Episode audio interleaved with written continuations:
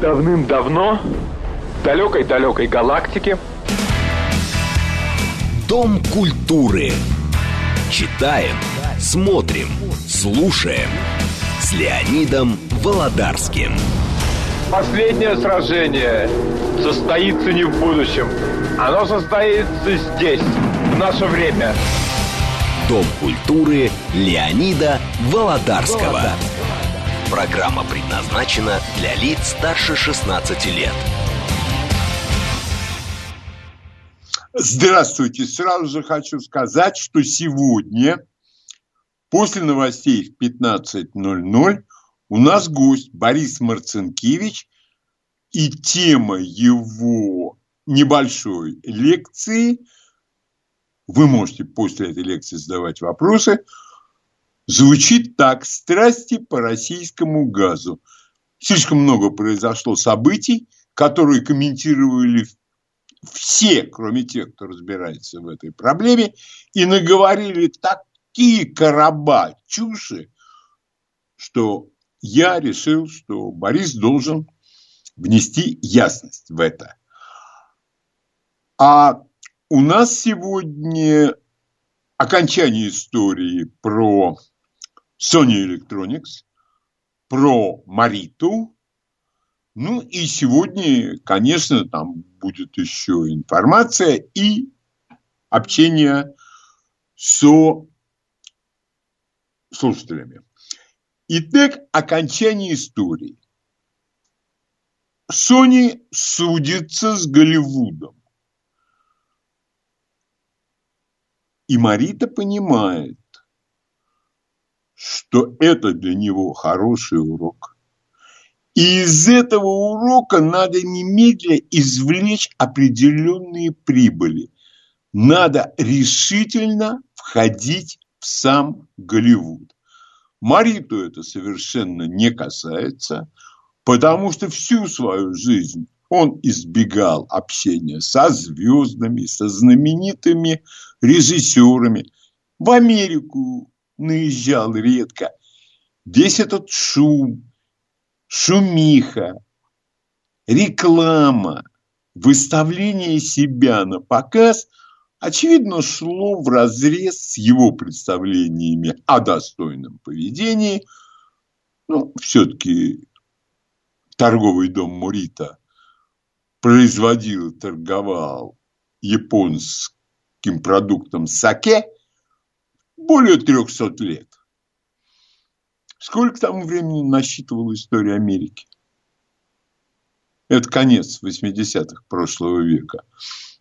Ответ на этот вопрос очень многое объясняет. Марита ищет для себя объект покупки, который позволит ему прочно утвердиться в Америке. И он находит, это студия Колумбия, которая уже называется Колумбия Тристар. И это студия, которая так никогда и не оправилась после того, как студийная система в Голливуде, я об этом рассказывал, была уничтожена американскими антимонопольными законами. Они перебиваются, кредиты, займы и так далее, и так далее. И в конце концов все это при, приобретает один Нью-Йоркский банк.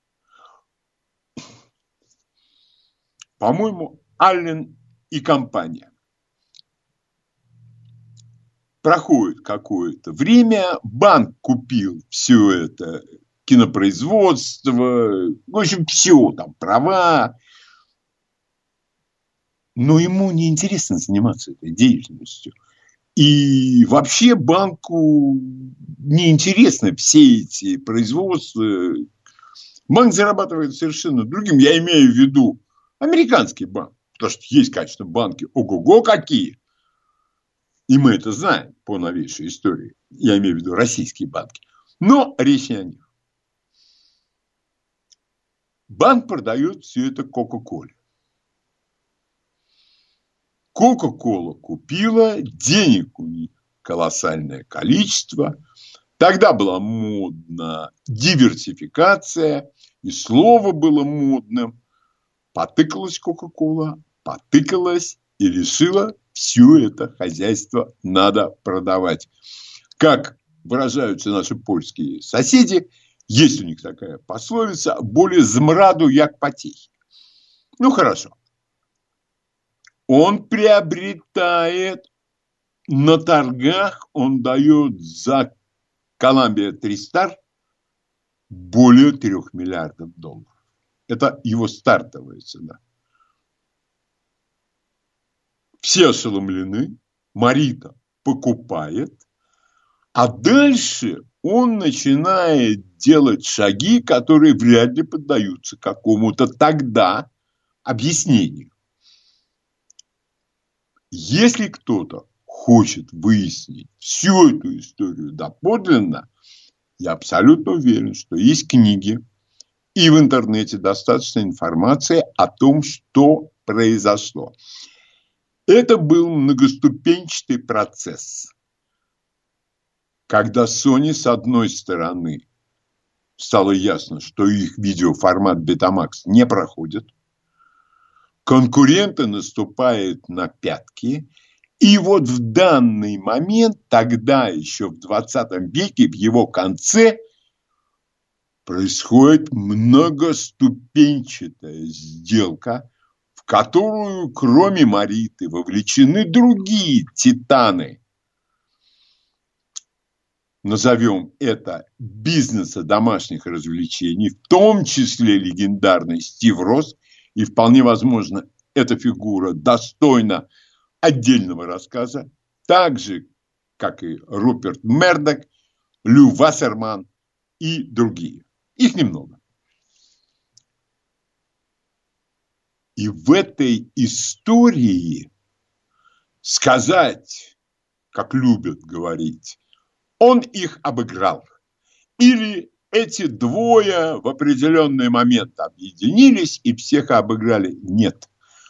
Тут произошла история, которая очень много дала всем.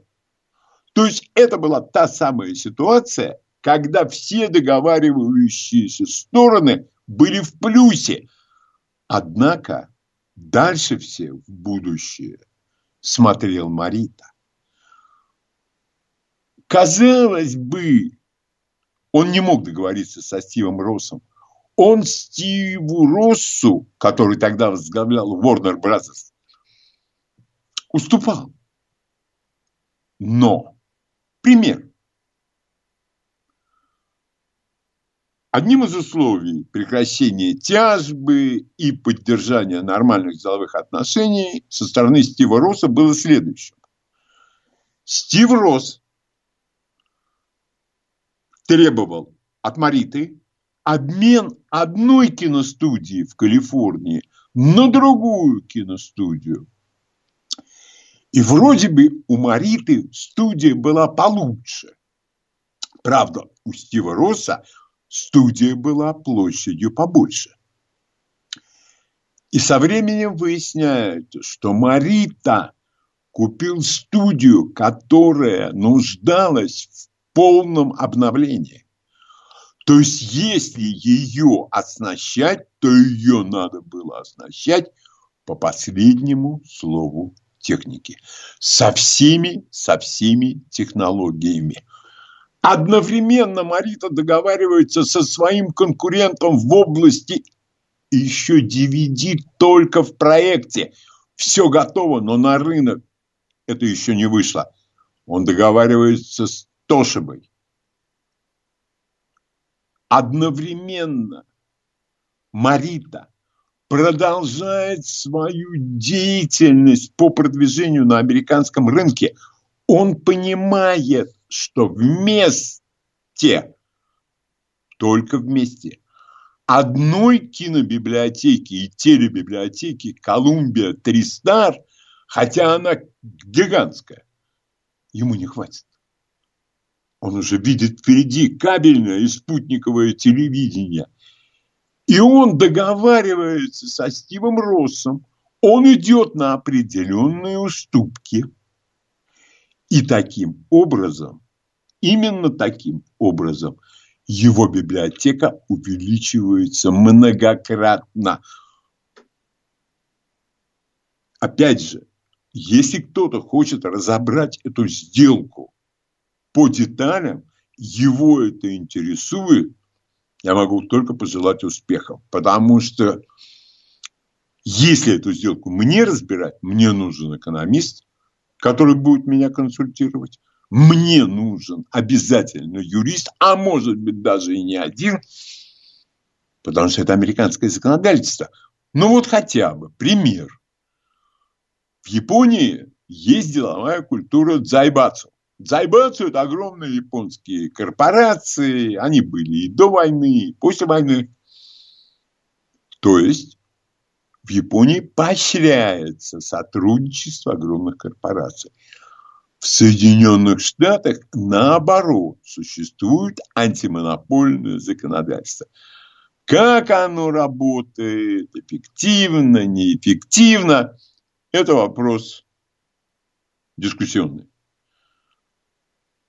Но Марите, воспитанную в традициях Зайбацу, нужно было соблюдать антимонопольное законодательство Соединенных Штатов и одновременно договариваться с таким монополистом, как Warner Brothers.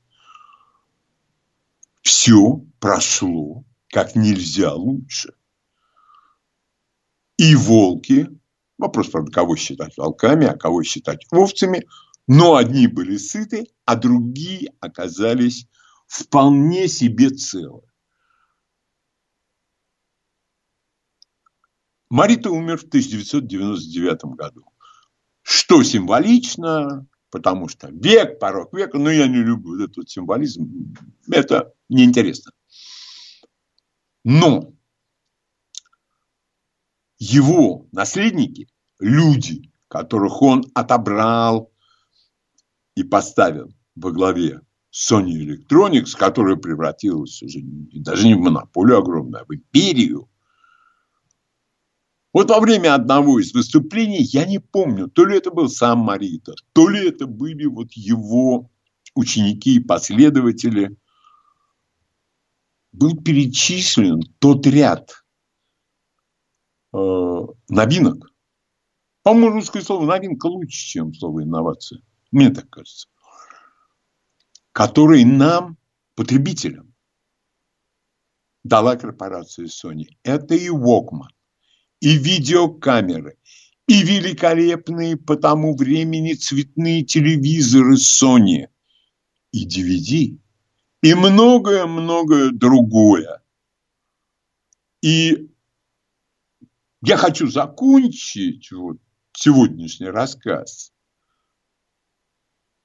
следующем. Смотрите, для меня Марита – это предприниматель с большой буквы. Да, богатый человек, нет всякого сомнения. Но сколько он дал всем остальным?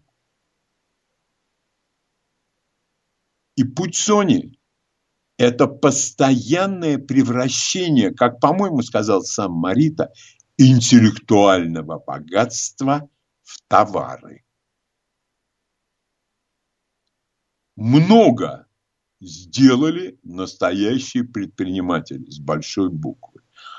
А вот когда речь заходит об эффективных манагерах, которым совершенно безразлично, чем руководить. Сегодня энергетикой, завтра нано, послезавтра космосом, а после-послезавтра футбольным клубом. Вот к этим людям почему-то у меня не очень хорошие отношения. Если почти за 30 лет деятельности с точки зрения эксперта человек сделал только одно хорошее дело в экономике, на мой взгляд, это очень мало. И на мой взгляд, такой человек, если доброго слова и заслуживает, то весьма и весьма короткого. как различить предпринимателя с большой буквы, буквы и эффективного манагера? Ну, это же очень легко. По плодам, по плодам дерева узнаете вы его. По плодам их деятельности узнаете вы его. Это не точные цитаты из великой книги. Тем не менее, суть именно такова. Зарабатывать большие деньги – это такой же талант, как играть на скрипке, как на скрипке играл Ойстерах и прочие величайшие скрипачи. Это такой же талант, как играть, я не знаю, в баскетбол, футбол. Не у каждого он есть. Но это уже совершенно другая тема. Это тема о взаимодействии деловых людей и государства. Потому что, и это абсолютно расхожая мысль, государство должно выстраивать свои отношения с большим бизнесом, когда-то отпускать вожжи, когда наоборот затягивать их так, что зубы у того, на ком затягивает, скрипят. Все по делу. Сегодня ты налогов платишь больше, завтра ты налогов платишь меньше. Меня интересует просто не безоговорочно плохое отношение к деловым людям, а к нормальным деловым людям. Вам симпатичен такой персонаж, как Марита? И ради бога, если сейчас будут звонки, я бы не хотел, чтобы мне перечисляли неэффективных манагеров. Там, которые заведуют всем, чем угодно, ни образования, ни опыта, ничего нет. По-моему, вот подобные люди, которые делают свои деньги, пирамиду, один пирамиду построил, не в Египте, не-не-не, прямо на родине. Построил пирамиду. Другой еще две построил. А третий э, с помощью своих связей в определенной культуре задушил своего конкурента. Вполне возможно, настоящего предпринимателя. Итак, ваше мнение по поводу деловой деятельности. Здравствуйте. Добрый день, Леонид. Здравствуйте. Ну, безусловно, конечно, безумно интересно слушать передачу о таком великом, замечательном, тут можно много эпитетов и прилагательных э, перечислять, э, как Марита, безусловно. Ваш коллега э, Рафаэль Ардуханян тоже вот рассказывает о очень многих таких, ну, правда, американцах, действительно, ну, слушаешь и просто приходишь в восторг. Вы совершенно правы. Даже близко не хочется говорить об этих, как вы говорите, манагерах. Пошли они все к чертовой матери. Вот о каких людях надо говорить. Вот. Да? Э, вот понимаете, вот это действительно это огромное удовольствие, когда ты слушаешь и понимаешь, как великий, удивительный мир, и сколько в нем есть замечательных людей, которые приносят огромную пользу всему человечеству. Да, они обогащают себя. Ну а что в этом плохого, в конце концов? Это их, э, они для этого все делают. Но они дают и возможность другим обогащаться и жить, и получать удовольствие. Спасибо. Вот. Большое спасибо. И эти же корпорации, я думаю, в Японии платят налоги. И совершенно ясно, что японцы-то не очень плохо живут своя японская специфика, там все что угодно, абсолютно, но живут они совершенно неплохо. Вот. А когда э, мне начинают рассказывать о талантливых бизнесменах, ну, там в одной стране не важно, откуда у тебя деньги? Да вы как всегда он там занимался, там, помните, там то время, ну, как все. Как все это как? Как все это каким же образом вы предполагаете сделать из него предпринимателя? У него все замашки остались от Кедова. И еще очень большой вопрос. Кому они это все оставят? И удержат ли их дети – сколоченное, я думаю, это наиболее удачный термин, сколоченное их родителями состояние. Чего-то сомневаюсь я в этом. Вот честное слово, сомневаюсь. Хорошо, знать с этим, с, Маритой мы закончили, и теперь мы можем перейти уже к другим зарисовкам. Слушайте, эта девочка Грета Тунберг. Мне просто интересно, я не хочу обижать ни ее, ни ее родителей. Ее показывали каким-то врачам? Я имею в виду психологам, психиатрам. Не-не, не здесь, не здесь. Там, там. Слушайте, я, конечно, понимаю, что фотографию можно сделать любую. Но на некоторых фотографиях она выглядит злобным троллем из скандинавских сказок. Что это за девочка, которая учит человечество, как ему использовать некие георесурсы, как этому человечеству делать то, делать. Ее приглашают, ее слушают. Я всегда был в восторге, правда, в огромных э, кавычках, от э, слова «панель».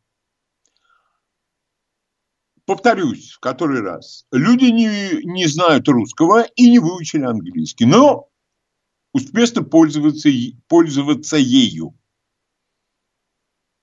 Панель в русском языке ассоциируется с тем самым местом, по которому гуляют проститутки. Извините.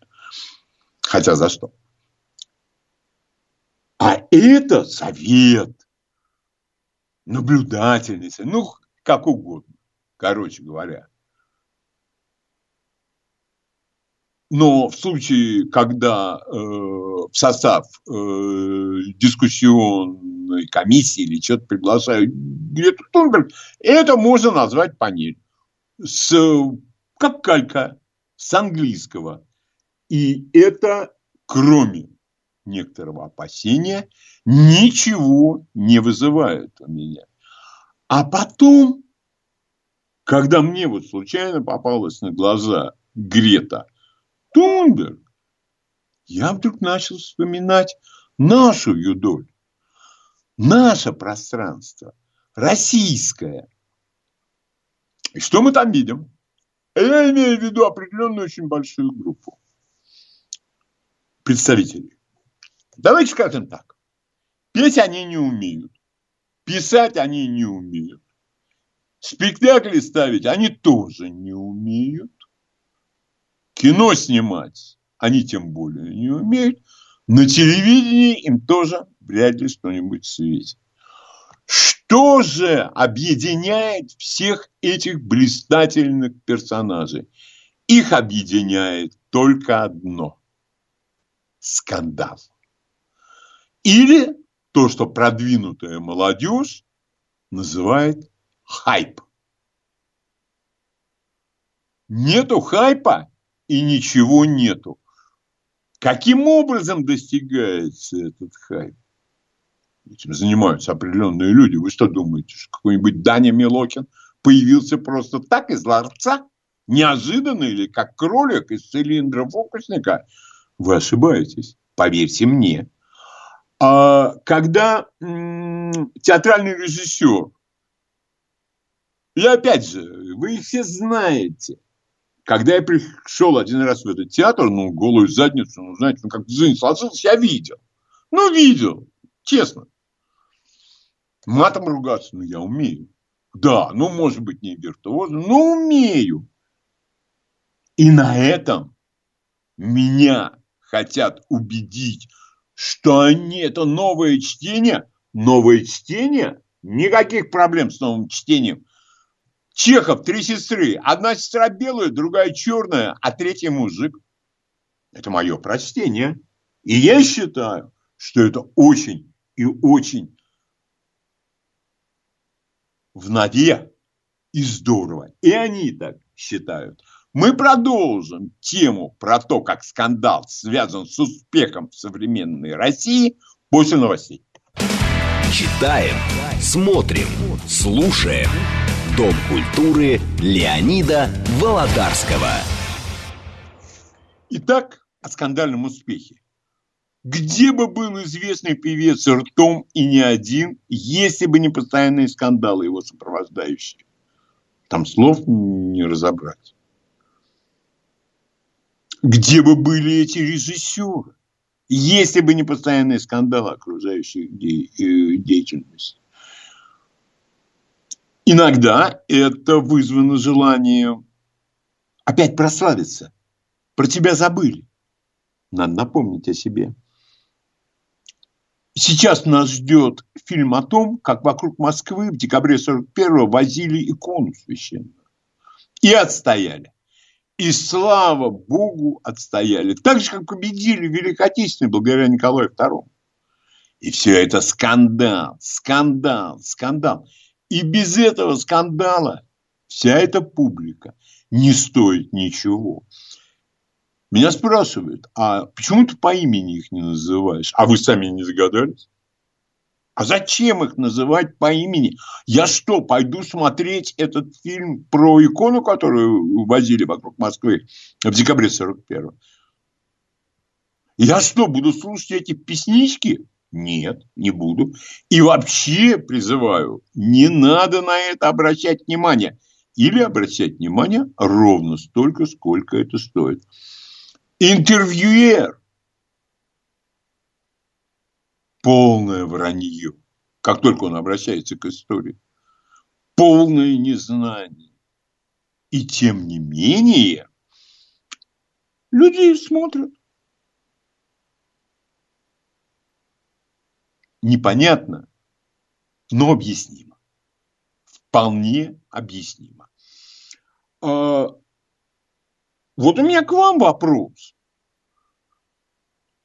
Насколько мы понимаем никчемность людей, насколько мы понимаем здесь, что это ничего не стоит.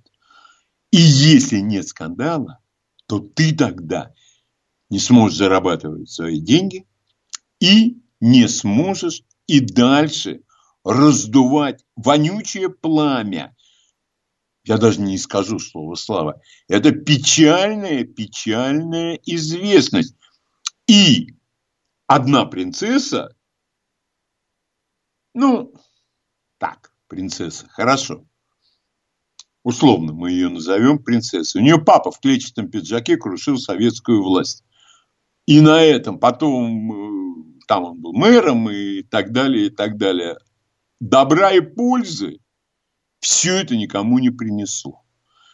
А вот у нее, по-моему, сейчас в жизни может сложиться ситуация, когда ей припомнят все. Только потому, что она считала, что скандал – это важная составляющая ее успеха. И без этого, а без этого ничего бы не получилось. И вот теперь принцесса получает все, что ей не додали по линии общественного мнения в течение многих и многих лет. Пожалуйста, ваше мнение. Здравствуйте. Алло, здравствуйте, да. Леонид, еще раз. Здравствуйте. Ну, что тут сказать? Конечно, безусловно, это вот э, люди такого калибра и ранга, вы только не подумайте, что я под халимажем занимаюсь, как вы там и ряд ваших коллег, понимают, понимают, что эти бездари, конечно, без, вот именно без этого искусственного раздувания самих себя, как лягушку, знаете, они, конечно, они ничего себе не представляют. Вот, ну, настоящие гениальные музыканты, актеры, они, конечно, не нуждаются. Я тут вчера э, просмотрел э, фильм, посвященный ансамблю Александрова. Боже mm-hmm. мой, какие певцы! Харитонов, Беляев, там, э, mm-hmm. Букреев. Спасибо. Разве эти люди нуждались в таких вещах? Конечно, нет а их не талант, их не гениальность говорила сама, сама за себя. А эти, ну что тут, знаете, это печально, то, то, ну, мне кажется, что их находят и специально Нет, печально... создают такой фонд. Спасибо. Печаль, печально то, что это стало одной из сторон нашей жизни. Вот что для меня печально. А, пожалуйста, ваше мнение. Здрасте. Алло, добрый день. Да, добрый день. Великий поэт Пастернак сказал, про Собчак. Э, позорно ничего не знача быть притчей на устах у всех. Да, да, я э, прекрасно знаю. Э, спасибо вам за эту цитату. И, по-моему, быть знаменитым некрасиво там в, тот же, в том же стихотворении. Да, точно, точно. Быть знаменитым некрасиво. Вот. Но, понимаете, вот был приведен э, пример ансамбля Александрова. А я бы мог привести, и тот, кто звонил, и слушатели могут привести еще многочисленные примеры. Давид Ойстрах, Леонид Коган, скрипачи. Великий Светланов, дирижер. За всем за этим, это моя мантра, стоит колоссальный труд. Тут колоссального труда не надо. Техническую сторону тебе обеспечат одни люди – и эту рекламную накачку другие, а ты кривляйся и так далее, и так далее. И по этой теме они многого не заслуживают. Последний звонок я приму. Здравствуйте. Здравствуйте. Алло. Да, пожалуйста. Добрый день, актуально очень. Скажите, пожалуйста, почему в последнее время идет такой накат на Пахмутову и на, покорить, на освоителях БАМа, э, строителях. И, и еще у меня вопрос, почему такой ужас звучит на радио культуры? Это невозможно слушать, что они транслируют, у них э, да, идет... Спасибо, я понял. Я понял. Значит, э, этот вопрос вкусовой. Про накат на Пахмутову я ничего не знаю. Она, конечно, композитор великий она ассоциируется с определенной эпохой, чего, кстати говоря, многие и не хотят. Ну, многие относительно, многие им эта эпоха, она мешает только. А канал «Культура» – это не ко мне вообще. И совсем не ко мне. У меня большие претензии к каналу «Культура», но иногда там бывают очень хорошие передачи. Вы сравните канал «Культура» с другими каналами – и это, кстати говоря, вот подобное сравнение, оно часто помогает понять происходящее, прояснить происходящее. И последний звонок, вот честное слово. Здравствуйте. Добрый Говорите, день, Леонид. Да, здравствуйте. Это Олег из Подольска. Очень приятно, Олег. А, я хочу сказать, что, а вы знаете, не надо так трагично воспринимать. По-моему, все-таки большая часть нормального народа к этой ерунде относится так, как к ерунде. И плохо всего то, что мы не знаем людей, которые стоят за спиной вот этих дураков, которые на экране это, кривляются. А я вам хочу из истории привести пример. Раньше было хуже. Вот э, есть такой фильм, вы его прекрасно знаете. Это фильм вашей молодости. Там целое созвездие артистов. Рыбников, Дружников, Ларионова, Юматов. И э, называется он «Две жизни». И вот там есть такой эпизод. Значит, февральская революция. Войска переходят на сторону народа. Толпа идет по улице. Как вдруг из особняка начинает лупить пулемет. А за пулеметом лежит, кто бы вы думали, старая графиня в исполнении народной артистки СССР э, Елены Николаевны Гоголевой. Ну, Понимаете, она, она плохо не играла. И вот ну представляете, с, с какими я мозгами боюсь, спасибо. перекошенными Олег, спасибо. Люди выходили из кинотеатров. Вот она какая русская аристократия-то. По народу, да из пулеметов лупят старые сволочи. Не, ну я Это боюсь. как гвоздь что... людям Все, спасибо большое. Я боюсь, что это некоторое преувеличение, что графиня из пулемета когда-то стреляла. Но Александр Колпакиди рассказывал о том, как юнкера в Москве расстреливали из пулеметов выздоравливающих и раненых солдат. И только какой-то генерал, царский генерал, для меня, конечно, ну, офицер, вот как есть офицер, он бросился и начал их увещевать, и вроде бы они перестали стрелять. Гражданская война. А вы что хотели, что гражданская война, люди дарят друг другу гвоздики и расходятся в разные стороны? Нет, спасибо. Но, с другой стороны, конечно, дай бог, чтобы это было незначительным пустяком, но мне так не кажется. Посмотрите на количество подписчиков и на количество просмотров. Становится немного печально. Большое спасибо. А теперь дальше это, казалось бы, зарекаешься говорить о нашем отечественном футболе. Тем более, я думаю, моя точка зрения здесь. Но каким-то образом я посмотрел игру «Зенит», ну, вы знаете, «Зенит» – это неоднократный чемпион России по футболу. Вы знаете, кто, кому он принадлежит, кого он представляет. Ну, кино только осталось снять. Художественное, полнометражное, широкоэкранное, водоотталкивающее. И он с каким-то там играл Ювентусом, который сейчас, как итальянцы, сами итальянские журналисты пишут, я специально посмотрел, да не в лучшей форме. Вы знаете, наговорить-то нечего. Я не хочу больше ничего говорить. По одной простой причине. Если это наш лучший клуб, и он так играет, что-то не то в системе. Вот я продолжаю настаивать, что в нашей футбольной системе что-то очень даже и очень не то. А нам, комментаторы с разной степенью истеричности и безграмотности, заполонившие все, и интернет в том числе, вот они нам рассказывают про тактические схемы, про то, что левая нога поехала, а правая нога неударна. А это не то. И это... Слушайте, хватит. Хватит нам уже. Где там разговор? Какие-то реформы наблюдались вроде. Что-то затихло все. Про реформы никто не говорит. Я не буду говорить о том, я уже говорил, что будет, если у нас сборная попадет на чемпионат мира. А она, судя по всему, мне кажется, попадет. А второе, то, что имеет отношение к спорту, и одновременно имеет отношение к тому, тебя могут забыть. Бывший президент одного из столичных футбольных клубов обвинила другой клуб в то, что они, о, расисты, нетолерантные. Хотя в этом клубе играют негры. И вроде их никто не угнетает. И у нас в России достаточно терпимое отношение, у нас страна многонациональная, к самым разным людям, подавляющее большинство людей относится совершенно нормально на колено вставать.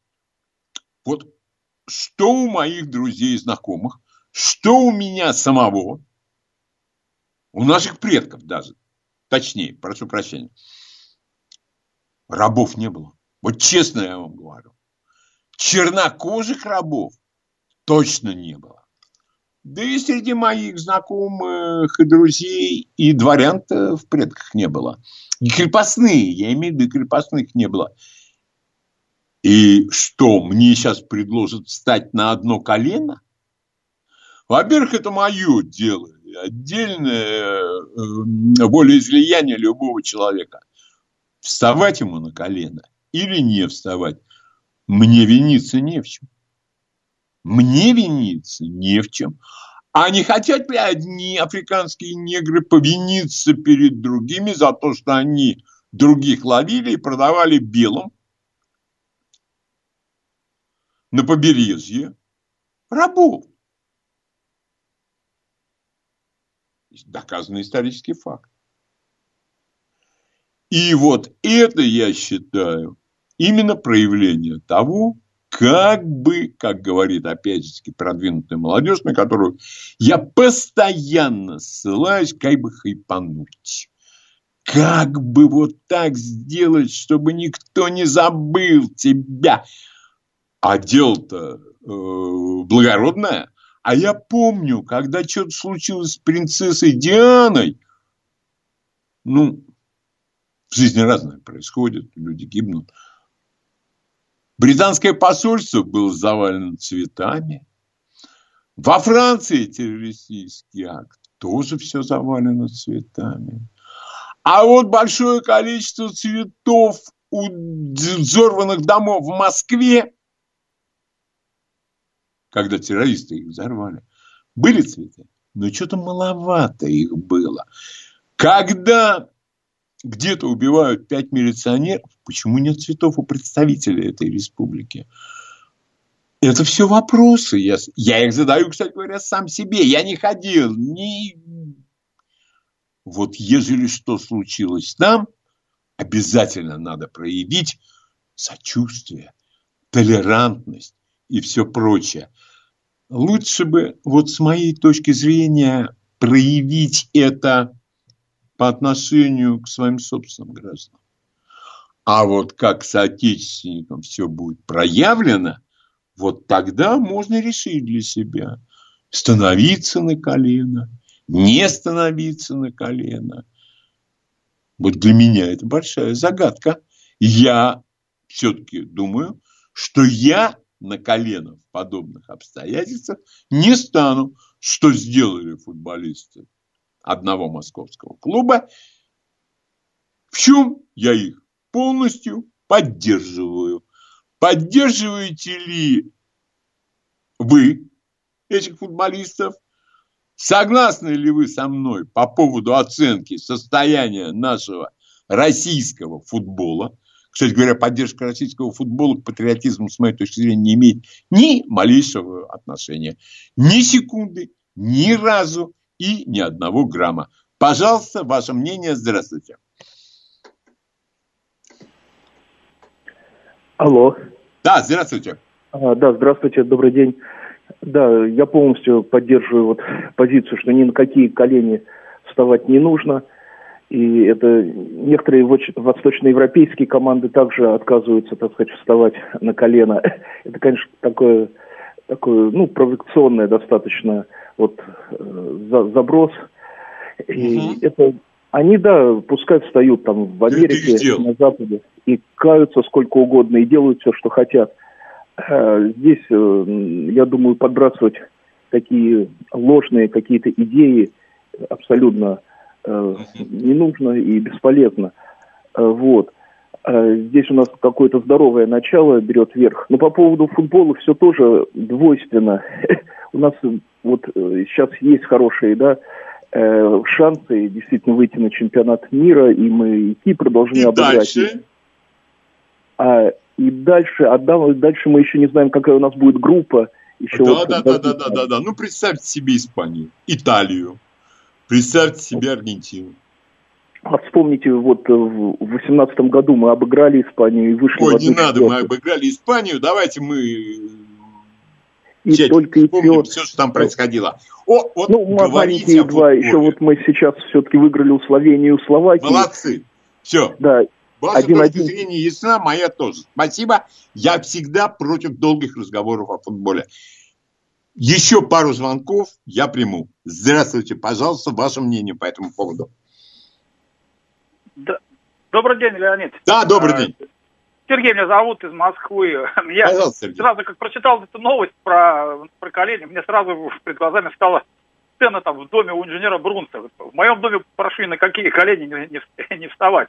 Вот. Да, а да, да. состояние футбола нашего, конечно, уже ужасает, а особенно ужасает Потому одно бы дело, ладно, там не было бы денег, не платили никому ни копейки, там, ну как, что собрали-то смогли. А то только гонорары просто какие-то космические, там даже некоторые клубы завидуют.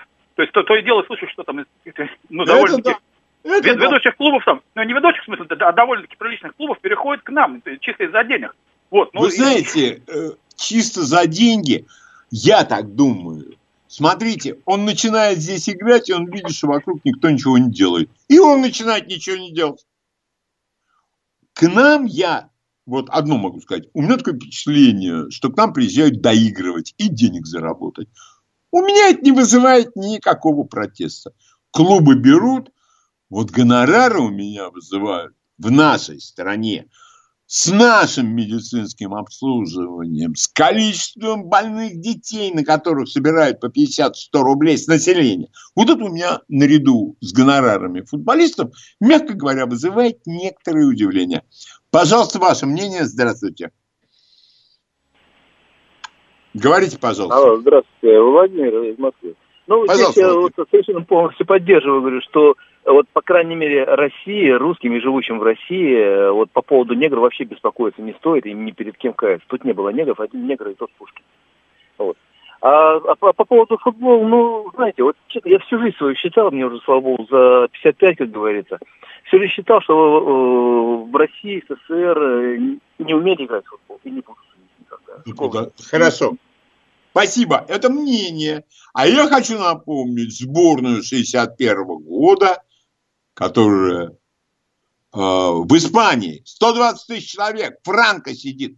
Они проиграли 1-2. А в 57 году взяли Европу. И я еще помню, в 60-е годы вполне была себе команда. Вполне была себе команда. Никто меня не убедит в том, что в России не умеют играть в футбол. Последний звонок я принимаю по этой теме. Здравствуйте. Леонид, извините, это Тамара не выдержала опять Москва. Скажите, а у нас раньше легионеры были? Вообще зачем они Нет. нужны? Но и система общественная была совершенно другой, Тамара. Абсолютно была другая система. У нас играли свои, у нас были детские молодежные спортивные школы. У нас было два таких турнира, как кожаный мяч и золотая шайба. И я просто общался, я не могу сказать, что дружил, нет, ни в коем случае, но я общался и был знаком с многими нашими хоккеистами. Очень очень многие из них пришли из такого турнира, как «Золотая шайба». Э, спасибо. Я не надо разговаривать много о футболе. Э, это не та тема, на которую там пространные дискуссии и все остальное. Это рано или поздно сведется к крикам. А почему он этого поставил, а не того? Да плевать, того или этого. Не надо мне ничего рассказывать про российский футбол. Я смотрю телевизионный экран, и мне многое сразу же становится ясно. Спасибо большое. И теперь я э, э, хочу рассказать вам о двух фильмах, которые, с моей точки зрения, достойны того, чтобы их посмотрели. Но ни в коем случае не сочтите, что я настаиваю, что это какие-то рекомендации. Нет. Значит, первый фильм – это фильм, вот я все называю, то ли 40-го, то ли 41-го года. Он считается лучшим фильмом за всю историю кино. И совсем недавно я совершенно случайно ну, я застал вторую половину, я его посмотрел. Это «Гражданин Кейн». Режиссер Орсон Уэллс. Значит, я могу сказать, что он не потерял ни миллиграмма своей талантливости, гениальности, там, все что угодно, любое слово можно э, подставить. Это величайший фильм вот когда, например, я помню, я раньше я смотрел фильм, который считается мировой киноклассикой, ну, они, ну, например, Бронес Потемкин, хорошо. Вот голову я понимаю, что, наверное, по тому времени это было величайшее кино, которое поднимало массы на борьбу. Это было столкновение идеологий. Это я прекрасно. А вот сердце, ну, а вот гражданин Кейн, он тебя захватывает абсолютно полностью. И второй фильм, который я бы хотел порекомендовать, фильм 1979 года. По-русски его неправильно переводили «Будущее там». Скорее всего, это «Наверху», «Жизнь наверху», Хелл Эсби с великим Питером э, Селлерсом. Это очень здорово. Новости. Давным-давно, в далекой-далекой галактике, Дом культуры. Читаем, смотрим, слушаем с Леонидом Володарским. Последнее сражение состоится не в будущем. Оно состоится здесь, в наше время. Дом культуры Леонида Володарского. Володарского. Программа предназначена для лиц старше 16 лет. Сегодня наш гость Борис Марцинкевич. Борис, здравствуйте. А Борис у нас есть на связи или его нету? Борис, итак, я э, предварю э, выступление сегодняшнее Бориса. Э, речь идет о российском газе и о тех страстях, которые бушуют вокруг него. В частности, это Молдова, наши э, бывшие братья Украина, Польша, которая попросила скидку, им дорого, им дорого, и прочие, кто нас сегодня окружает.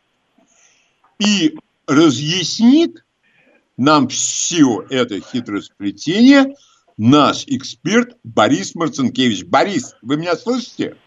Да-да, добрый день, Леонид. Борис, здравствуйте, очень рад вас слышать. И, пожалуйста, я начну, то есть не я, конечно. Итак, что там с Молдовой? Э, среди всего этого визга и причитаний о том, что «Газпром» опять прогнули, и им там э, газ продают в пять раз дешевле себестоимости. Что касается себестоимости, то «Газпром» никогда официально эту информацию не раскрывал, но общее мнение экспертов отрасли о том, что себестоимость э, природного газа поставки на территорию Европы составляет порядка 100 долларов за тысячу кубометров. Поэтому говорить о том, что э, «Газпром» продает ниже себестоимости, если цена составляет больше 100 долларов за тысячу кубометров, не приходится. Начнем с этого. Что касается э, Молдовы, то э, договор новый не подписан, это продлен ранее действующий. Новый будет подписываться после того, как будет проведен аудит долго образовавшегося у компании «Молдова Газ» перед компанией «Газпром». Там Мы можем опираться только на ту информацию, которую получили из Молдавии, где э, ряд ответственных э, политиков, членов правительства заявил о том, что в течение ноября газ из России будет поступать по цене 450 долларов за тысячу кубометров. Угу. Говорить о том, что «Газпром» продает себе в убыток или он очень сильно прогнулся, уже не приходится. А, кроме того, имеется а, оценка компании «Газпром Экспорт» средней цены в долгосрочных контрактах в 2021 году, которая была получена в начале октября месяца. Угу. Составляет эта средняя цена от 290 до 330 долларов США за тысячу кубометров. Соответственно, если та информация, которую дают молдавские политики о цене в 450 долларов, верна, то это отнюдь не прогиб, это продажа по цене выше средней э, по этому году. Это что касается цен, выгоды и невыгоды. Э, двигаемся дальше. Э, те, кто говорит, что «Газпром» прогнулся исключительно под Молдавию или под Молдову, как ее любят называть в Молдавии, забывают о существовании такого непризнанного государства, как Приднестровская Молдавская Республика. Если говорить о газовом снабжении двух этих государств, то в том случае, если транзит осуществляется через Украину, чисто географически газ сначала по трубам приходит в Приднестровье и уходит дальше в Молдавию. В этом случае э, гарантии, которые необходимы Молдавии, это то, что Приднестровская Молдавская Республика будет исправно выполнять функции транзитера. В том случае, если будет достроен магистральный газопровод Румыния-Молдавия, газовое снабжение будет осуществляться в обратном направлении. Сначала газ поступит в Молдавию и только затем придет в Приднестровье. В этом случае Приднестровью нужна гарантия о том, что Молдавия будет исправно выполнять функции транзитера. С учетом отношений, которые складываются у России и Приднестровья, очевидным образом эти гарантии – на переговорах с представителями Молдавии затребовал «Газпром». Если договор подписан, это означает, что какие-то гарантии получены как Молдавии в случае транзита через Украину, так и Газпромом в случае транзита через Молдавию, через Румынию. Поскольку со стороны Приднестровья никаких возражений и комментариев не последовало, это значит, что интересы Приднестровья в обоих случаях соблюдены. Поскольку политики Молдавии называют этот, э, продление этого контракта выгодным для Молдавии, это значит, что и Молдавия в свою очередь гарантию получила. У меня все. Кто в этом случае под кого прогнулся, я сказать не могу. Я только повторяю то, что я читаю, и у меня это вызывает какое-то чувство недоверия. Но я специально, и хорошо, что у меня есть такая возможность, я обращаюсь к вам, к эксперту, для того, чтобы вы разъяснили, что там на самом деле происходит. На самом деле происходит следующее. Приднестровье и Молдавия могут существовать дальше в достаточно добрососедских отношениях, поскольку гарантирует друг другу поступление газа при любом развитии событий «Газпром» может быть вполне удовлетворен тем, что он продает Молдавии газ по цене выше средней. Спасибо. Далее у нас на повестке дня Украина. Что у них там происходит? А, на Украине происходит начало отопительного сезона, к которому она в очередной раз оказалась не готова, но на этот раз более не готова, чем обычно. Если говорить о запасах газа в ее подземных хранилищах, то они э, составляли на начало отопительного сезона 18 миллиардов кубометров, что на 10 миллиардов кубометров меньше, чем в прошлом году. А, тем более, что компания «Укртрансгаз», которая отвечает за деятельность подземных хранилищ на территории Украины, не раскрывает полностью информацию о форме собственности этих 18 миллиардов кубометров. По оценкам экспертов, порядка 4 миллиардов кубометров из этого объема принадлежит зарубежным компаниям, которые просто арендуют активные емкости хранилища хранят там выкупленный им у России объем газа для того, чтобы использовать тогда, когда посчитают нужным. Поставлять из этих хранилищ туда, куда посчитают необходимым. Либо на Украину, либо далее по транзитной трубе. А, кроме того, в этих 18 э, миллиардах кубометров, 4 миллиарда кубометров – это э, пассивный объем, который нельзя уменьшать, в противном случае будет нарушена полностью технология хранения. То есть это 8? Э, соответственно, можно считать, что Украина подошла к отопительному сезону с 10 миллиардами кубометров газа в год. Этого может быть достаточно только в случае теплой зимы и в случае ограничения потребления со стороны Э, промышленности Украины. Вот, э, собственно говоря, такая обстановка с этой стороны. Что касается запасов газа, то от тех нормативов, которые разработаны Министерством энергетики Украины, объем э, запасов составляет порядка 25%. Одной четверти от того, что необходимо. По тем сообщениям, которые с Украины приходят, не менее половины энергоблоков угольных электростанций не работают а, по аварийным обстоятельствам, то есть по обстоятельствам нехватки топлива. Борис, а, вот, тогда у меня вот какой вопрос. А как обстоит дело на Украине с углем? Про газ вы рассказали?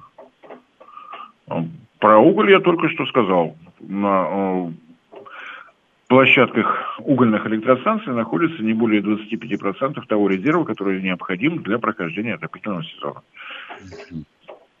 Э, есть какие-то прогнозы на зиму? Погода? Э, Прогнозы на зиму, это у синоптиков, это не у меня. Не, ну вы же ведь, наверное, читаете эти прогнозы. Многие считают, что э, зима будет достаточно суровой. В этом случае единственный способ избежать верных отключений для Украины это либо резкое увеличение объемов поставок как угля, так и газа, а либо, э, поскольку мораторий на импорт электроэнергии из Беларуси и из России закончился 1 ноября, прямые переговоры с Белэнерго и с компанией Интерао, нашим государственным монополистом по экспорту электроэнергии за рубеж, о поставках в течение отопительного сезона.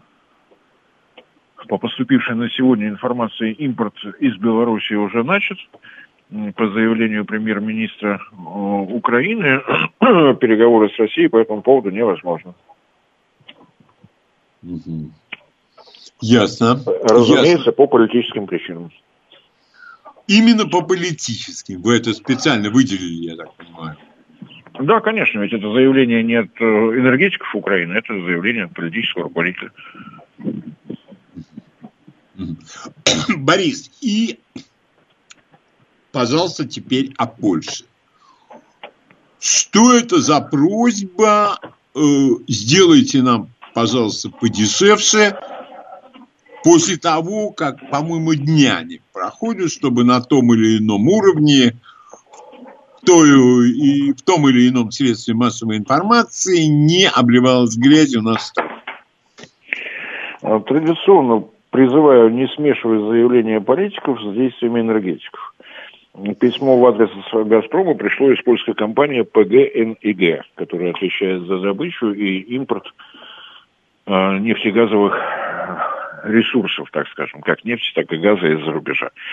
Это не э, государство польское, это совершенно конкретное юридическое лицо.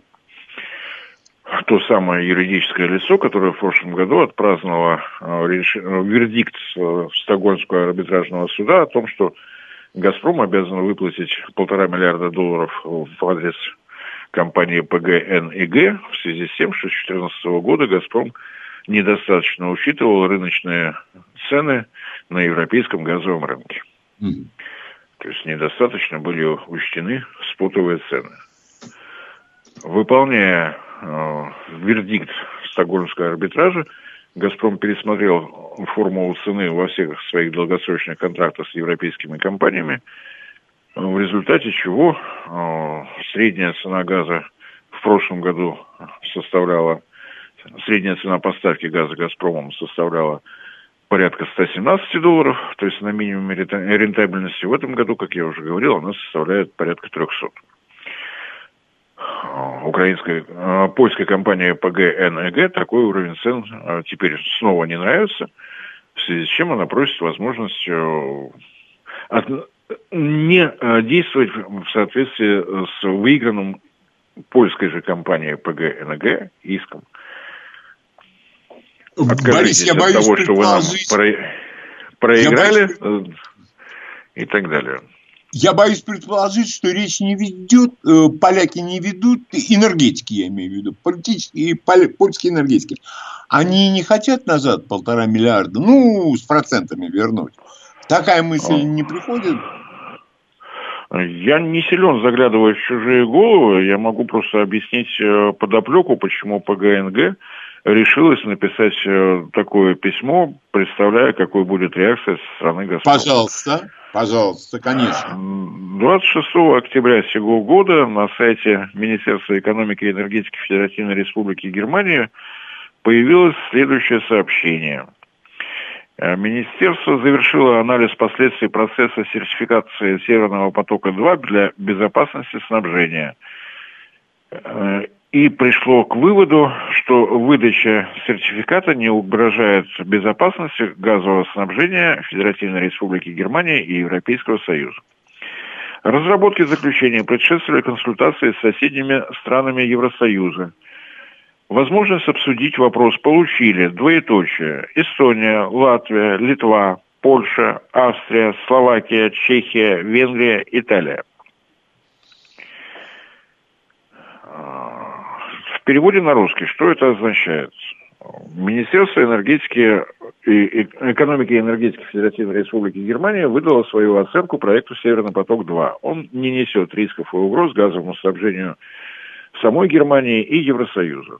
Для того, чтобы дать э, такую э, свою оценку, Министерство энергетики Германии проконсультировалось с соответствующими министерствами республик Прибалтики, Польши, Австрия, Словакия, Чехия, Венгрия, Италия. Это означает, что Польша сняла свои возражения по поводу Северного потока-2, потому что если пересмотреть все заявления польских политиков по этому поводу, то они сводились к тому, что реализация в полном объеме проекта Северный поток-2 несет э, риски для Европы, в плане монополизации поставок со стороны «Газпрома» и так далее, и так далее, и так далее. В письме, опубликованном, в документе, опубликованном на сайте Министерства экономики и энергетики Германии, сообщается, что эти возражения сняты. Причем сняты не только Польшей, но и республиками Прибалтики, которые тоже отличались в качестве противников проекта Северного потока-2 не говоря уже о тех, кто, о тех странах, чьи компании напрямую в этом проекте участвовали, такие как Австрия, Чехия и так далее. А, в таком случае, если не забывать об этом документе, все становится в некую хронологическую последовательность. Сначала Польша снимает свои возражения против Северного потока-2, и совершенно очевидно, что э, в этом случае эта оценка дана и э, польской компании ПГНГ. И только после этого компания ПГНГ просит «Газпром» найти возможность снизить цены поставляемого газа. То есть предлагается бартер. Мы сняли возражение против Северного потока-2, похвалите нас за это, снизьте нам цену. Угу. Тогда хоть какое-то логическое обоснование под письмом от ПГНГ появляется. Если говорить о возможной реакции «Газпрома», который сообщил о том, что э, письмо от ПГНГ им получено, э, вероятнее всего будет расценено как возможность начать переговоры по поводу так называемого Ямальского э, контракта, подписанного в 1996 году о поставках российского газа Польшу, действие которого заканчивается в декабре 2022 года. Польша заранее, более чем за год, выходит на прямые переговоры с «Газпромом» по этому поводу. Э, спасибо, Борис. Я хочу вас поздравить. Вы прекрасно перевели все на русский. Я как переводчик хочу Спасибо. отметить этот отрадный факт. Спасибо. Прекрасный перевод на русский. Помечу. Борис, и последний вопрос, потому что если вы согласны, после новостей вы ответите на вопросы наших слушателей. А последний вопрос мой звучит так. Вы неоднократно говорили, что газ... Э, Северный поток-2 еще не запущен, а уже чуть ли не окупил себя. Можно об этом поподробнее? Можно, разумеется. Давайте представим себе ситуацию, что не состоялось никаких э, односторонних дискриминационных мер со стороны США в отношении проекта «Северный поток-2», и э, он завершен в те сроки, которые были предусмотрены изначально, то есть в декабре 2019 года. В таком случае очевидно, что в течение 2020 года все процедуры сертификации, как технической, так и юридической, были бы пройдены, и объемы поставок в Европу имели бы другие численные значения. В этом случае то повышение цен, которое мы наблюдаем в течение 2021 года, просто не состоялось бы. Вероятнее всего, э, та оценка, которую давал «Газпром» в декабре 2020 года – а, по поводу средних цен долгосрочных контрактов 170 долларов за тысячу кубометров были бы действительно именно такими 170 долларов за тысячу кубометров. Но в нашей реальности Северный поток-2 не завершен. Состоялось заполнение газом и техническая сертификация нитки Б, которая была хронологически первой построена. Сейчас та же процедура ожидает нитку А вероятнее всего, что до конца года техническая сертификация будет продолжена. Что мы наблюдаем в результате? Средняя цена по оценке, которую давал а, «Газпром» в начале октября, составляет от 290 до 330 долларов. То есть при наличии Северного потока цена была бы 170, сейчас она, ну давайте грубо назовем, 300. То есть вот это повышение связано с тем, что Северный поток-2 не работает. Дальше остается просто поупражняться в арифметике. 300 минус 170, которые 130. планировал «Газпром». 130, 130 э, долларов – это э, дополнительная прибыль, которая с тысячи кубометров, которая появилась в связи с тем, что «Северный поток-2» не работает. Дальше остается только умножить на то количество кубометров, которое «Газпром» поставил в Европу в 2021 году. По планам «Газпрома» объем – составит не менее 183 миллиардов кубометров. Остается умножить 183 миллиона на 130 и получить ту цифру, которую «Газпром» получил в качестве прибыли в связи с тем, что «Северный поток-2» не работает. Спасибо. Исключительно кратко и э, точно с цифрами. И Если вы успели вопрос... поупражняться на калькуляторе, там получается что-то около 22 миллиардов долларов. Ага. Напомню, что инвестиции «Газпрома» в «Северный поток-2» составляют 5 миллиардов долларов.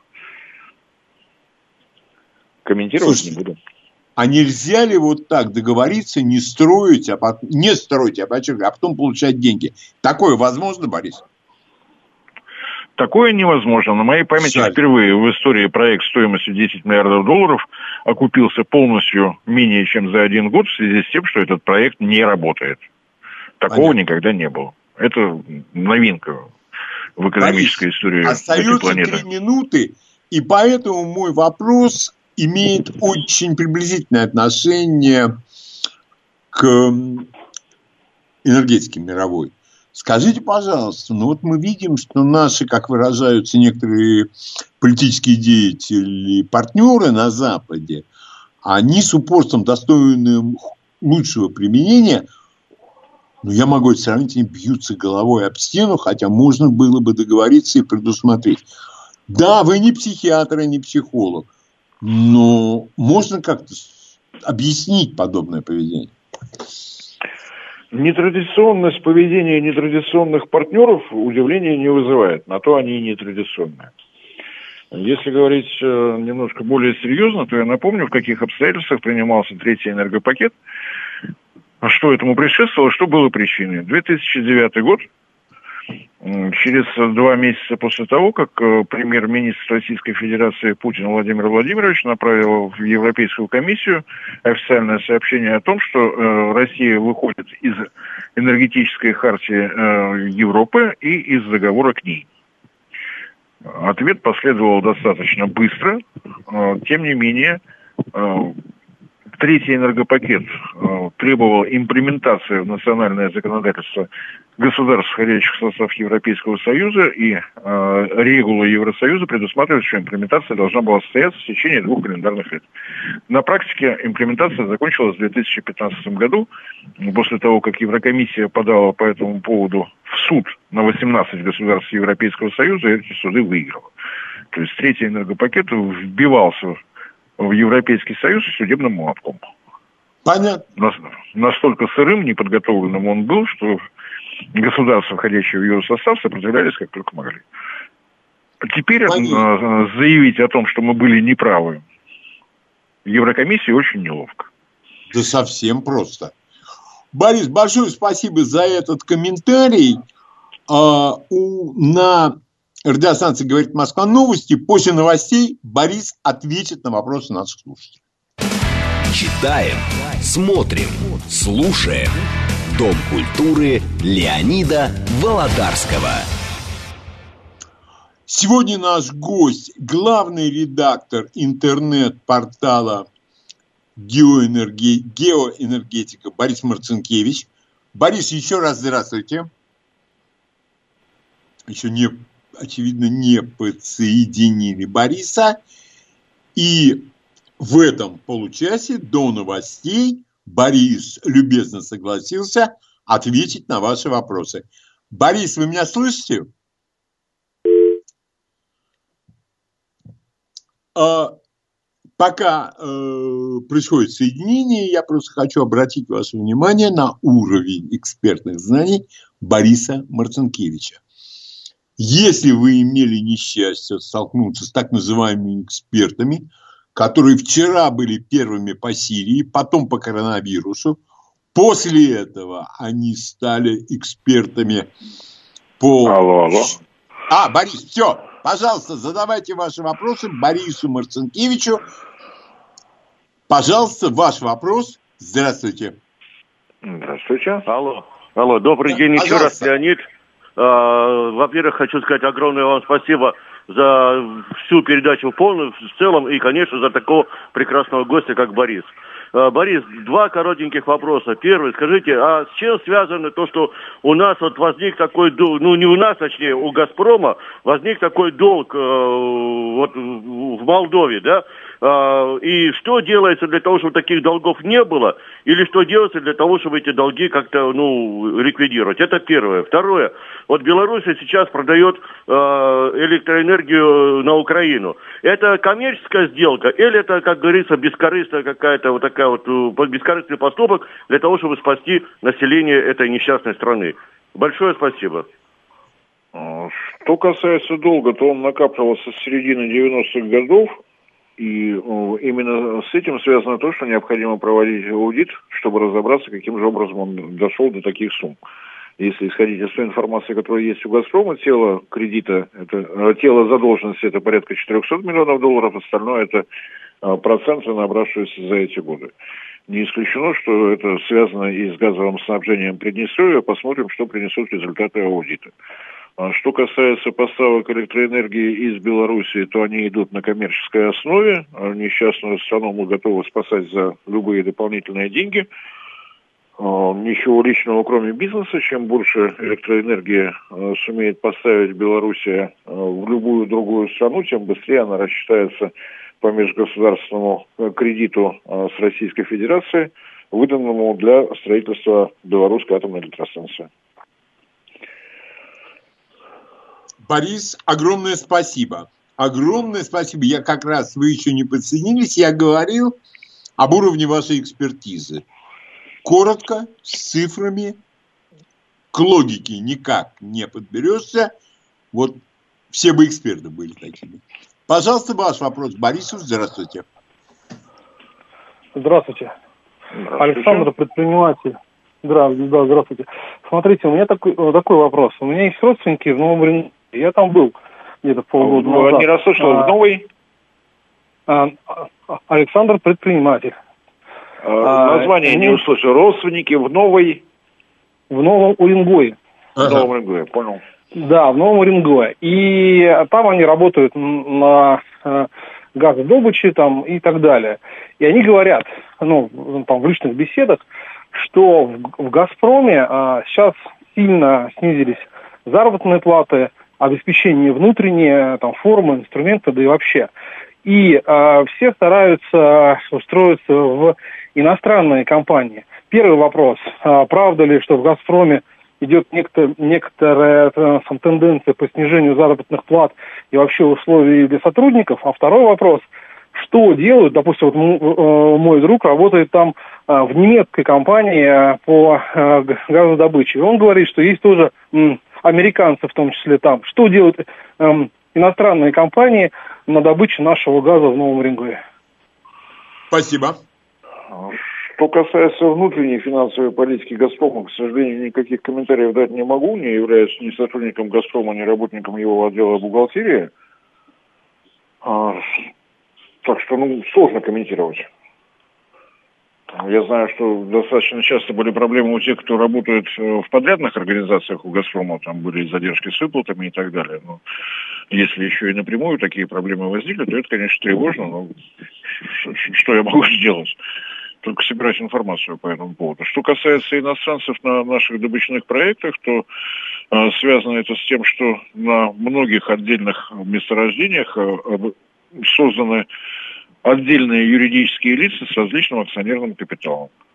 В числе прочего, допустим, немецкие компании участвуют в разработке южно-русского месторождения, которое является ресурсным источником для Северного потока первого. А остались ли американские компании, добывающие э, газ на нашей территории вместе с «Газпромом», на вскидку сказать не могу. Знаю, что европейские компании есть, их достаточно много. Про американские не скажу сходу. Но посмотрю, интересная информация. Угу. Пожалуйста, следующий вопрос. Борису, здравствуйте. Э, добрый день, Борис. Я вот, честно говоря, не понимаю поляков чисто по-человечески. То есть они нам э, льют э, на голову грязь. И даже идя к нам на переговоры за своими скидками, не приминули нагадить нам на коврик. А как ваш, по-вашему, насколько вероятно, что мы не пойдем на эти уступки – и отыграемся, в конце концов, за все гадости, которые нам устроили. Ведь другой, другой возможности может в ближайшее время не представиться. Ну, напомню, что касается того, э, как мы отыграемся, я уже говорил в первой части. То, что не реализован проект «Северный поток-2», принесло прибыль порядка 20 миллиардов долларов такую прибыль э, принесли в связи с тем, что после вердикта Стокгольмского суда, по словам генерального директора компании «Газпром Экспорт», который отвечает за составление всех контрактов э, с европейскими компаниями, Елены Бурмистровой, сейчас в формулах цены в долгосрочных контрактах влияние спотовых цен составляет 87%. А сейчас, после вердикта Стокгольмского суда, пересмотр цен осуществляется не раз в полгода, а раз в квартал. То есть, грубо говоря, э, отдав э, по вердикту Стокгольмского суда полтора миллиарда долларов, э, русские, как в известной поговорке, пришли за своими деньгами и собрали несколько больше, чем полтора миллиарда. Во многом благодаря действиям, разумеется, наших польских товарищей. За что им отдельное спасибо. Есть еще один момент, о котором тоже почему-то редко вспоминают. Если говорить об акционерном э, составе компании Nord Stream AG, которая э, владеет и управляет первым северным потоком, то там э, «Газпрому» принадлежит 51%, все остальное принадлежит европейским компаниям. В то время как э, у компании Nord Stream 2 АГ, которая владеет, будет управлять Северным потоком 2, ровно один акционер, компания «Газпром». Э, произошло это в связи с тем, что польское антимонопольное ведомство э, подало протест в Европейскую комиссию о том, что по поводу того, что будут полностью совпадать акционерные будет полностью совпадать акционерный состав э, Nord Stream АГ и Nord Stream 2 АГ, это недопустимо. После чего э, все европейские компании из э, состава акционеров Nord Stream 2 АГ вышли. Я не думаю, что «Газпрому» мог присниться вариант, при котором единственным владельцем Nord Stream 2 АГ, Северного потока-2, будет исключительно «Газпром». То есть это тоже сделано, вот этот результат получен тоже благодаря действиям польских политиков, так скажем. Слушайте, поэтому, поэтому Борис... говорить о том, что Польша нам гадит, конечно, можно. Но если э, посмотреть на результаты попыток гадить, то некоторое удивление вызывает, не так ли? То есть вот здесь ну, не деньги, так ли? Не так вот, ли, конечно. Вот, вот здесь отсутствие акционеров в Северном потоке-2. Поэтому э, э, отношения с Польшей крайне замысловаты. Есть попытки нагадить, есть результаты этих попыток. А теперь, э, что касается того, какими будут действия «Газпрома», мне кажется, что это будет начало переговоров о том, как будут выглядеть э, поставки российского газа в Польшу после 2022 года. Польша в свое время достаточно громогласно заявила, что она не будет продлевать ямальский контракт. Э, прозвучало грозно, но даже если бы Польша очень хотела продлить этот контракт, она бы этого сделать не смогла. Ямальский контракт подписан в 1996 году, когда Польша действительно была самостоятельным государством, не входившим в состав ни Евросоюза, ни НАТО, ни, никуда бы то ни было еще. После вступления в Евросоюз э, большая часть законодательства Польши переделана в соответствии с требованиями Европейского Союза. Если две иностранные компании подписывают между собой договор, они должны учитывать законодательство как одной страны, так и второй страны. Разумеется, Ямальский контракт подписан на условиях действовавшего в 1996 году законодательства Польши, в 2022 году подписан быть не может. Он может быть подписан только на других условиях. Так что, на мой взгляд, «Газпром» должен воспринять письмо от компании ПГНГ как сигнал к началу прямых переговоров по этому поводу. Да. Не более того, то, что будут снижаться цены персонально для Польши, крайне маловероятно. Есть контракт, есть поставки по нему, есть решение шведского арбитража, есть изменение формулы цены газа в соответствии с этим арбитражом. Спасибо. Э, ваш вопрос Борису. Здравствуйте. Здравствуйте. Алло, Леонид, здравствуйте. Э, Борис, здравствуйте, деревенский парень. Вот у меня такой вопрос. Скажите, пожалуйста, Борис, вот за что нашим лучшим друзьям, я имею в виду э, турецким нашим друзьям, турецкий э, поток, атомные электростанции за свои деньги. Какие как, вообще для чего и какие перспективы вот этих вот э, с нашей стороны таких щедрых подачек. Спасибо огромное. А, что касается строительства атомной электростанции Акую, впервые в истории мирового а, атомного проекта на чужой территории Россия строит собственную атомную электростанцию. Она будет принадлежать компании, э, кон, э, нашему Росатому. В чем здесь заключается подачка Турции, мне не очень понятно. Мы строим свою атомную электростанцию на той территории, которая нам досталась. Все. А, какие еще подачки в сторону а, Турции у нас имеются? Борис, а, одну секундочку. Турцию, да. А, и юридически ничего там сделать нельзя. Юридически ничего сделать нельзя, потому что так подписан межгосударственный договор, так выглядит mm-hmm. проект атомной электростанции Акую. Том числе, ну, поскольку этот проект прошел все согласования с МАГАТЭ, выполнено одно из постфукусимских требований о том, чтобы э, ни один сотрудник атомной электростанции не имел доступа к автоматическим системам управления технологическим процессам. Все эти автоматические системы управления технологическими процессами управляются компанией-вендором. В данном случае компанией Росатом. Вот это переиграть назад нельзя.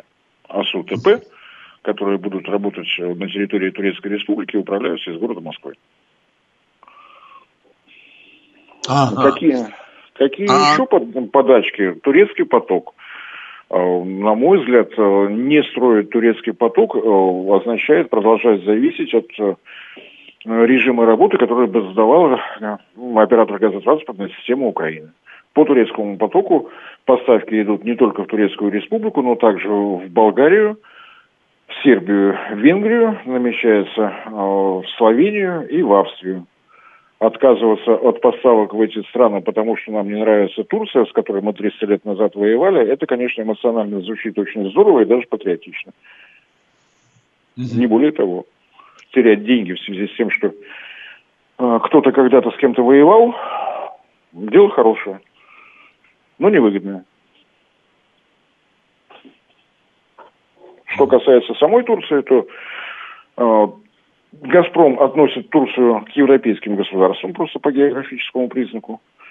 И э, в Европе это второй по объему покупатель российского газа после Германии.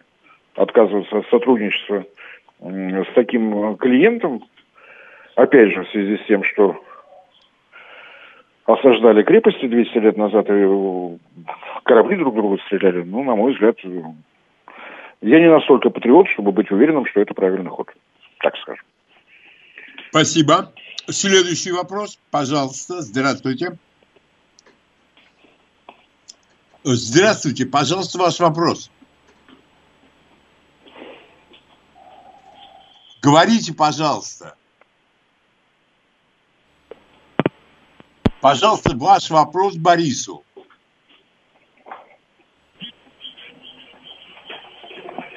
Так, у нас а, есть вопрос? Здравствуйте. Да, спасибо пожалуйста. за приглашение, спасибо за информацию. У меня все время возникает вопрос. Вот э, такие большие долги, э, как, допустим, в Молдавии, э, не предмет ли это разбирательства у нас, что наши товарищи управляющие до такого натянули? Это все-таки не маленькие деньги. Я думаю, что эти разбирательства уже прошли. Вряд ли просто нам сообщат об их результатах.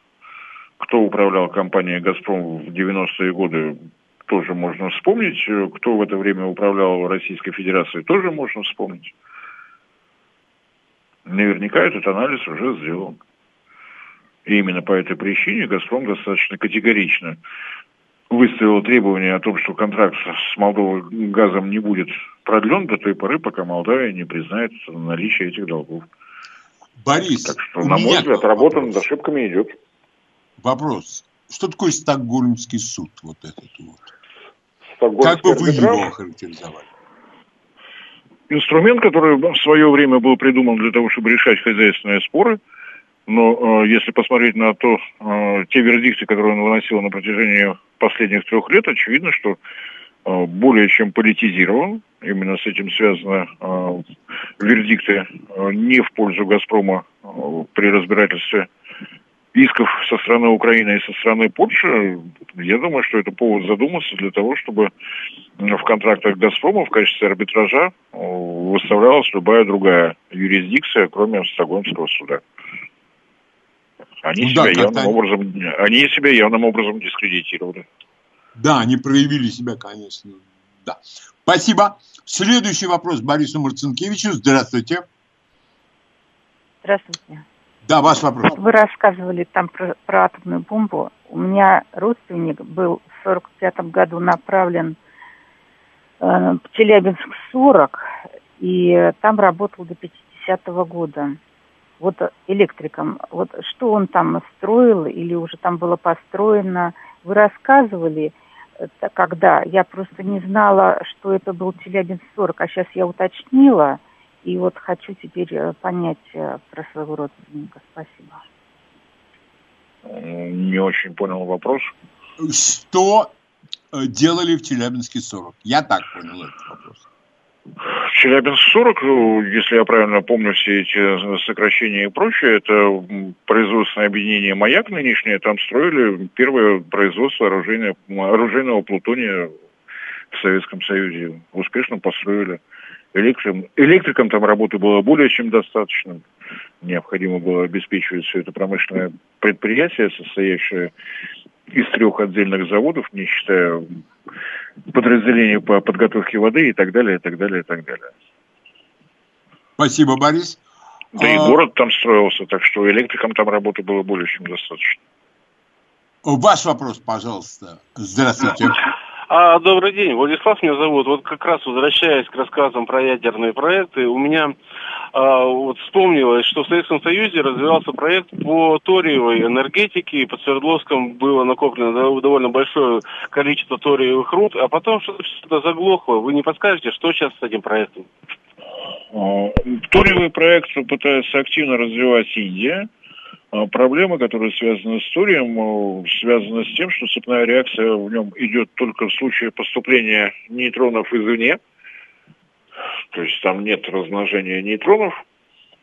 Для поддержания цепной реакции необходимо добавлять их дополнительно. То, что предлагают индусы, это получение в реакторах на быстрых нейтронах изотопа тория, Э, который дает возможность получить э, после трансмутации уран-233, который по своим характеристикам мало чем отличается от урана-235. Следим за успехами индусских атомщиков, которые пока не велики. Спасибо. Э, пожалуйста, ваш вопрос. Здравствуйте. Здравствуйте. Вот э, та э, электростанция атомная Аккую, которую сейчас строят в Турции, вообще говоря, находится в опасной сейсмической зоне. Мы не получим у своих границ новый Чернобыль или э, Фукусиму. Мы не получим Фукусиму, поскольку это не кипящий реактор. Мы не получим Фукусиму, поскольку э, проект атомного реактора поколения 3 плюс ВВР-1200, разумеется, проходит все необходимые проверки, и э, проект всегда привязан к конкретной местности, к конкретным сейсмическим условиям, геологическим условиям.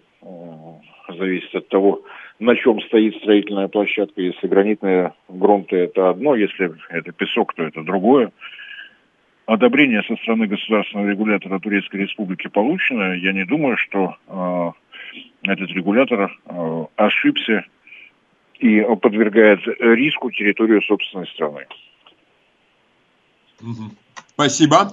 Что касается Чернобыля, то тем более. Уран-графитовый реактор РБМК-1000 принципиально отличается от водно-водяного реактора ВВР-1200. Ваш вопрос Борису. Здравствуйте. Здравствуйте. Здравствуйте. Здравствуйте, э, Леонид. Здравствуйте, Борис. Э, можно вопрос более общего характера, экономического? Вот, смотрите. Я, я попытаюсь, но я заранее предупреждаю, что не специалист в экономике. Пожалуйста. В Штатах э, доллар обесценивается постоянно из-за того, что э, печатаются бесконтрольно валюты.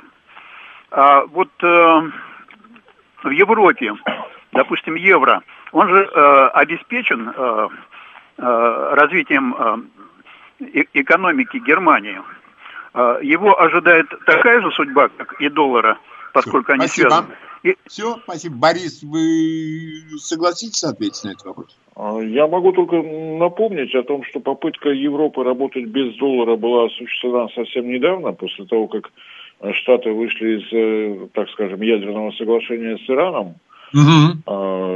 Европейские страны этот выход не поддержали и пообещали организовать расчетный центр, который помог бы реализовывать иранско-европейские проекты а, без э, санкций со стороны Соединенных Штатов. Из этой попытки ничего не получилось. То есть по-прежнему привязка к доллару как международной валютной единицы слишком велика, чтобы так просто выйти из долларовой зоны. Будет ли пытаться это делать Европа, сказать сложно.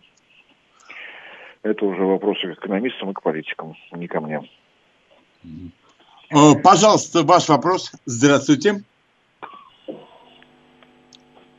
Пожалуйста, ваш вопрос. Алло, здравствуйте. Здравствуйте. здравствуйте. Э, я вот э, насчет, я по, в тот раз звонил насчет издания, чтобы ваши книги по атомному проекту, потому что материала очень много и очень ценного, и не, не хотелось бы, чтобы он затерялся.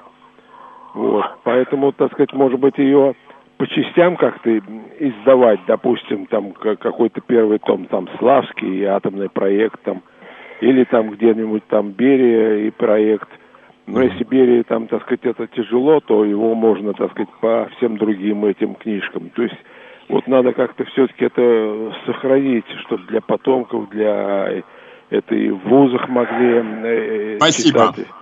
Спасибо. Ну, пожелание понятно. Есть э, два соображения по этому поводу. Я, мягко будет сказано, не писатель точно, да и не журналист. У меня антижурналистское образование. Э, пункт второй. Э, заниматься написанием книги, это необходимость как минимум сосредоточиться на этом процессе. Для того, чтобы на этом процессе сосредоточиться, нужно, ну, как минимум, избавиться от чувства голода. Пусть хочется всегда. Понятно. Борис, огромное вам спасибо. Еще раз вы сегодня продемонстрировали слушателям и мне свою способность э, отвечать на самые каверзные вопросы – вы знаете классификацию реакторов, что лишний раз подчеркивает серьезность ваших знаний. Всегда вы будете желанным гостем на нашей радиостанции. Открою небольшой секрет. Вы согласились рассказать нам о плане Гойл-Ро. Ой, это будет долгий рассказ, я не, это не очень на, не уверен, успею ли я к нему подготовиться качественно. А это уже вопрос организационный. Итак, у нас осталось на уже до свидания, все будет нормально, услышимся в следующую субботу. Борису еще раз огромное спасибо. До свидания.